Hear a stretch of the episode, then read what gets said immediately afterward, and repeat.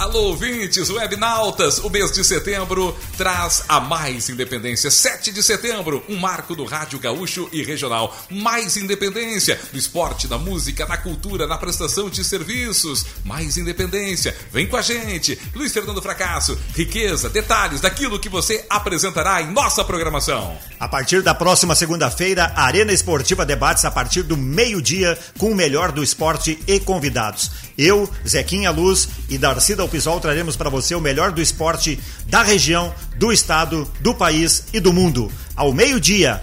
E você, Jefferson Machado, que trará para os ouvintes? Eu, a partir das 8 horas, do Bom Dia Vale dos Sinos, programa descontraído, uma musiquinha leve para a gente acordar tranquilamente, trazendo o que foi notícia na noite anterior e projetando o que será o dia que teremos pela frente. E às 9 horas entra no ar Comunidade em Ação, um programa tradicional aqui da cidade, aonde a política passa, é passada ali. Também aqui a comunidade tem voz e vez. Estaremos no ar segunda-feira, 9 horas.